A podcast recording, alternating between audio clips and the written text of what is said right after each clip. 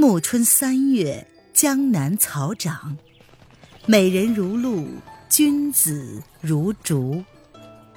欢迎收听《青崖白鹿记》，作者沈英英，演播微凉，后期制作艾兰。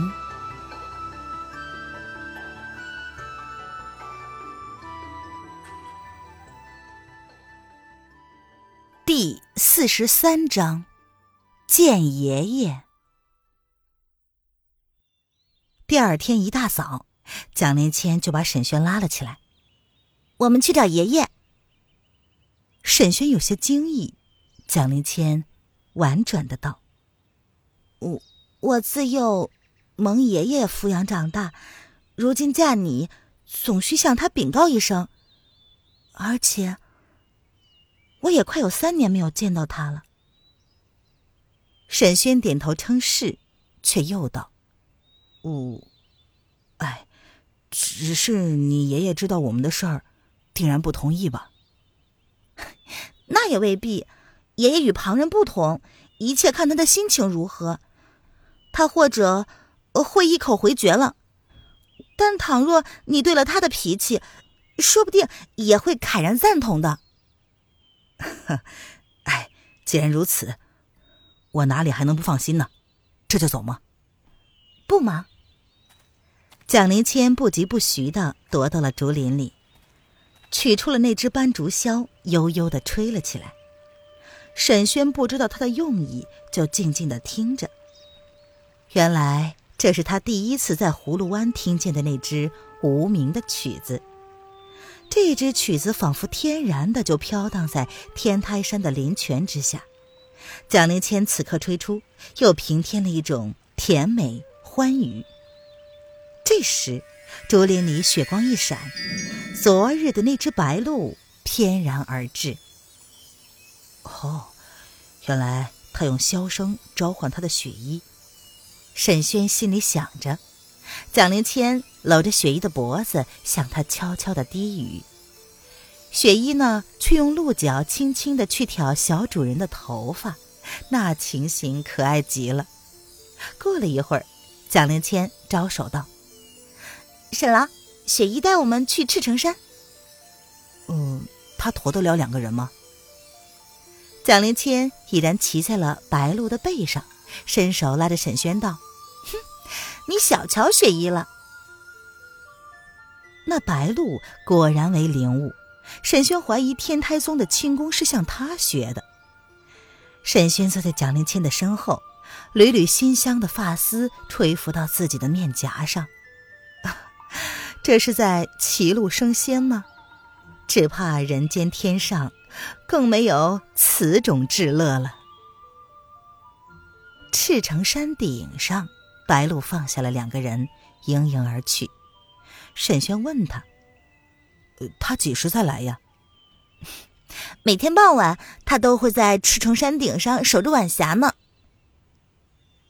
蒋灵谦带着沈轩绕到了赤城山居的后面，山坡上几棵老松，枝桠苍虬，呈虎踞龙盘之态。仔细一看，繁茂的枝叶下遮盖着几间低矮的茅屋。原来赤城山人并不住在旧居之中，却是在这里结庐。蒋灵谦叫了几声“爷爷”，无人开门。难道蒋听松又不在？正要推门，忽听得背后传来了一个沙哑的声音：“我还以为你不回家了呢。”蒋灵谦转过身去，迎上了那个从松林里踱出来的老人。爷爷，蒋听松。抚着蒋灵谦的肩，长叹了一声：“唉，一走就是三年。本来好好的嫁你出门，惹了这些祸。”蒋灵谦抬头问道：“爷爷，你这些年身体可好？”沈轩对蒋听松的情况早有耳闻。可是看见这个老人，还是吃了一惊。他以为被多少江湖人称为魔头老怪的一代高手，纵然归隐了，也会多少留下锋芒和戾气的。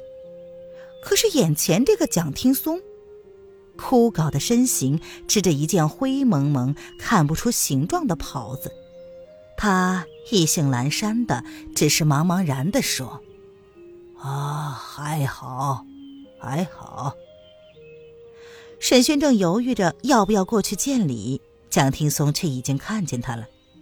他虽然暮气沉沉，思路还是很快的，遂问蒋灵谦道：“你跟唐家闹翻，就是为了这小子吗？”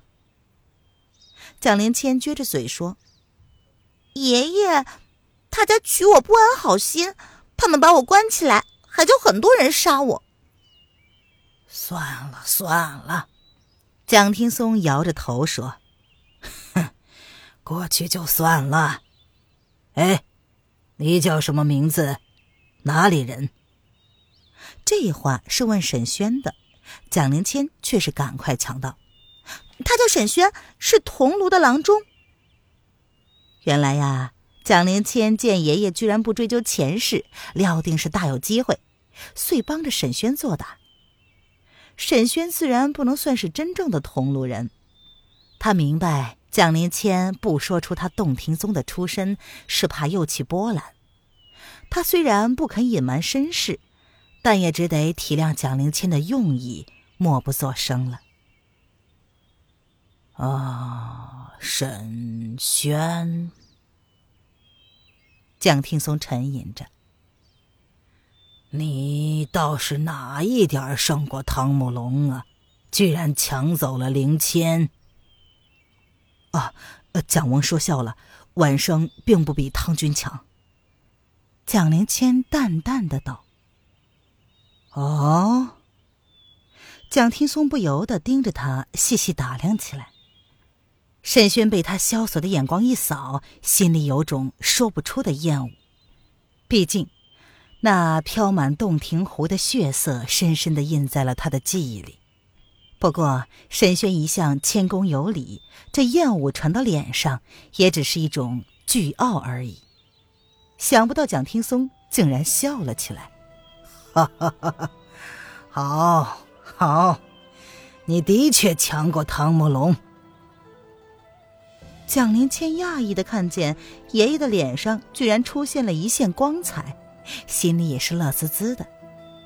蒋听松从地上捡起了一根枯枝，然后说：“我要试试你的功夫。”沈轩说：“哦，晚生武技低微，只怕惹前辈笑话了。”蒋灵谦也忙着说：“爷爷，沈郎是个郎中，又不是什么武学高手，你和他过什么招呀？”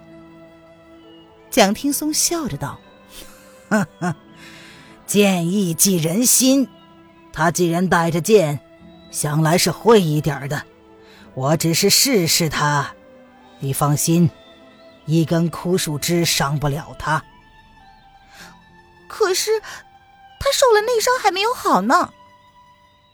蒋听松遂对沈轩道：“你只和我过招式，不要动真气。”蒋灵谦见不能作罢。遂一跃到沈轩身边，低声的道：“用我教你的剑法。”小子，接招了。蒋听松手中的枯枝微颤，斜斜的递到了沈轩的面前。沈轩来不及细想，右腕抖出，左臂平胸，就是一招海客弹瀛洲。蒋听松咦了一声，闪身而过，却从背后点沈轩的人脉朱穴。沈轩与蒋灵谦拆招已久，知道必然要用烟涛微茫信难求来接，遂飘然转身，衣袂飞处，剑花缤纷而落。蒋听松大笑着道：“哈哈哈哈！阿玲啊，你竟然将这套剑法交给了他？我教的不好，还请爷爷指点。”蒋灵谦已经看出来。蒋听松甚是满意，不由得满心欢喜。原来这其中另有缘故。这一手梦游剑法是蒋听松平生得意之作，却只教过蒋灵谦一个人。后来蒋灵谦问他，什么人能学这套剑法呢？蒋听松就说，只能再传给自家人。这些意思，蒋灵谦却未敢对沈轩说过。蒋听松此时一心想看看沈轩将梦游剑法练得如何。就依着剑招的次序，一一给他喂招。十招过后，对这个年轻人不由得刮目相看。原来，此时沈轩跟着吴建之修习洞庭武技已有小成，他手中的梦游剑法也与初学时不同。天台宗的千变万化被他揉入了洞庭宗的潇洒随意，有时变招之中自出机杼，不仅诡奇巧妙。更兼以柔克刚，这都不是蒋灵谦所能教的。蒋听松已经看出来，他武学造诣虽浅，但天性中的博学、颖悟、随机应变却是罕见的。冷傲如蒋听松，也不得不想，这个人实在是个学武的良才。不料这时候，沈轩手中的剑忽然一慢，险些被蒋听松点着额头。蒋听松皱眉道：“这一招世间行乐亦如此，怎的使成了这样？”蒋灵谦远远的叫道：“爷爷，后面的我还没有教过他呢。”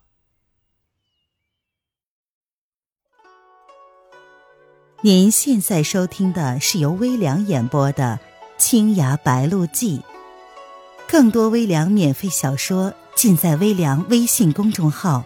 微凉有爱。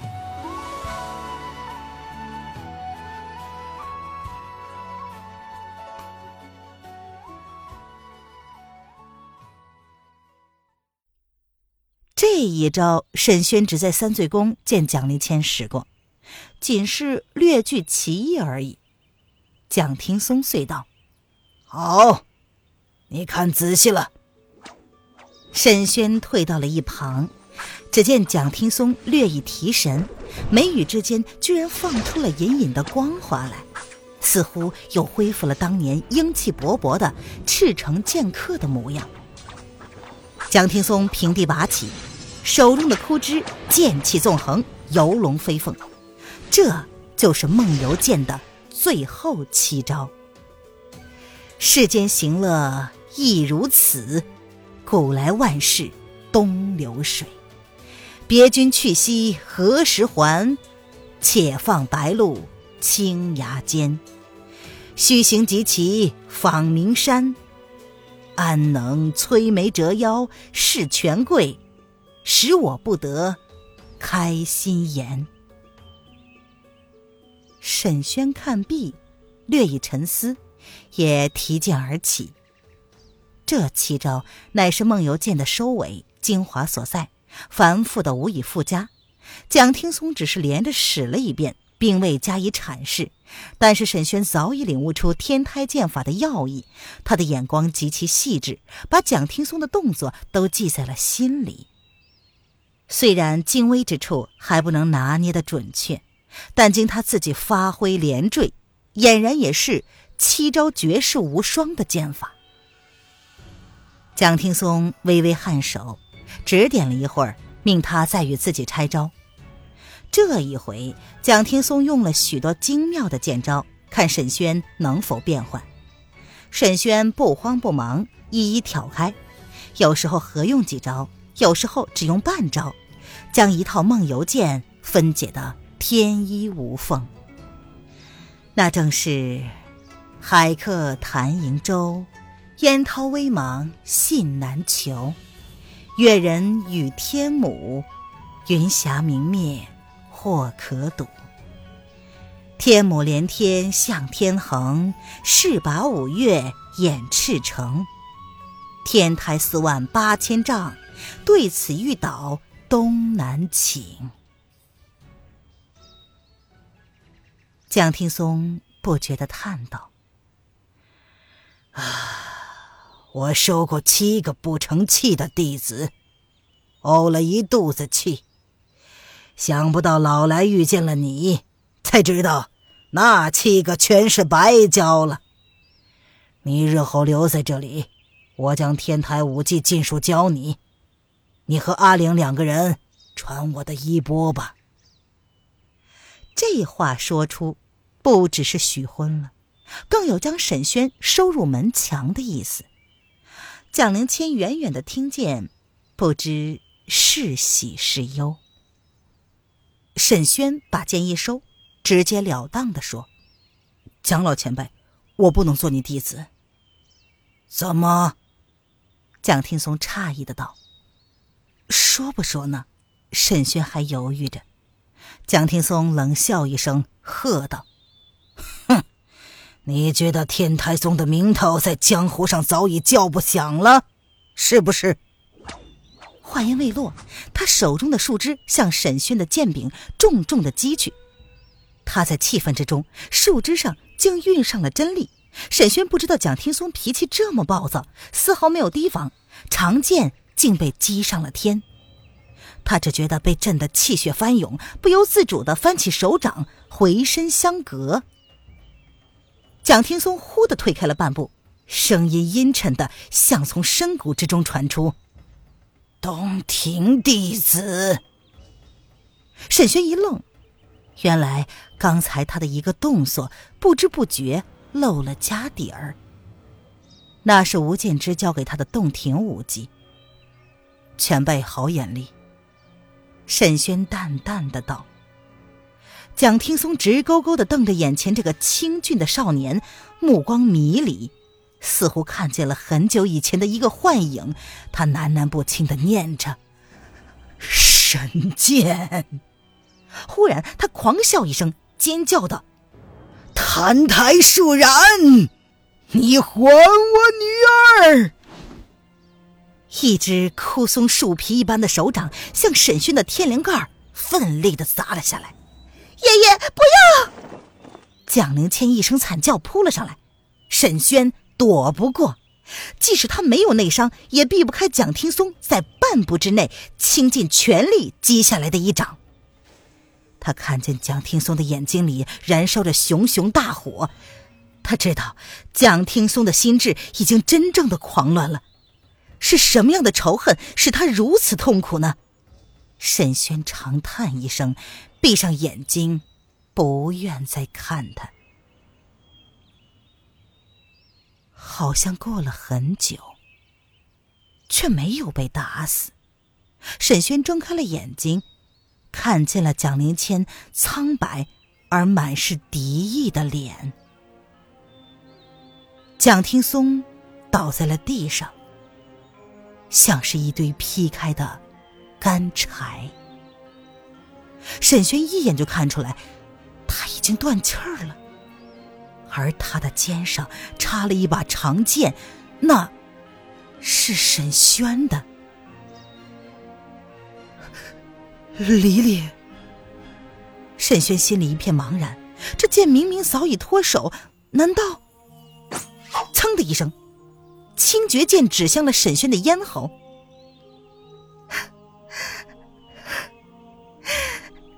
好意指点你剑法。你却下此毒手，好，好，你报了杀父之仇，我也不会放过你。蒋灵谦凄厉的哭叫着，剑锋的寒气丝丝渗入了喉中，噎得沈轩说不出话来。忽然，他瞥见蒋听松伤口流出的是青色的血。他禁不住的道：“黎黎，你爷爷是中毒死的。那一剑不可能是沈轩出手，那是从蒋听松背后掷过来的，力道甚微，入肉不及一寸，却令蒋听松当场毙命。沈轩挣扎起来，查看了蒋听松的伤口，恐惧的几乎要窒息。那是洞庭宗的独门秘药，碧血。毒。沈轩记得父亲留下的医书里记载过这种药，用于兵刃和暗器。涂抹在刀剑之上，一点迹象也看不出来。然而，一旦对手被这刀剑挑出了血，当时就会断气，连解救都来不及。沈斌在书中批注道：“兵刃复毒，特为不易。况此毒一经伤人，无从救治，故绝不可用。”事实上，洞庭宗这么多年来，虽然掌有这个药方，的确没有人使用过。沈轩恍然若失的神情没有逃过蒋灵谦的眼睛，他冷冰冰的道：“不是你亲自出手，但你却早在剑上涂了毒药，你要暗算我们。”自知不是我们的对手，就使这样卑鄙无耻的手段。丽丽，沈轩喝道：“你怎么这么讲？你你听我说！”不要说了！蒋灵谦尖叫一声，手中的清绝剑“当”的掉到了地上。你，你骗得我好苦。我，我再也不要见到你。沈轩呆立着不动，他不明白怎么转眼间就成了这样。还不走吗？蒋灵谦厉声的道：“是不是想等我把剑捡起来，下一次再让我看见？”沈轩豁然转身。他从尸体上拔下了自己的剑，头也不回的走开了。黎黎不相信自己，昨晚才许下终身，今日就翻为仇敌。胸中的气流翻江倒海，使他痛苦的机遇不知。但他跑得很快，恨不得立刻就远远的离开天台山，再也不回来。蒋灵谦。扑倒在爷爷的尸体上，放声的痛哭起来。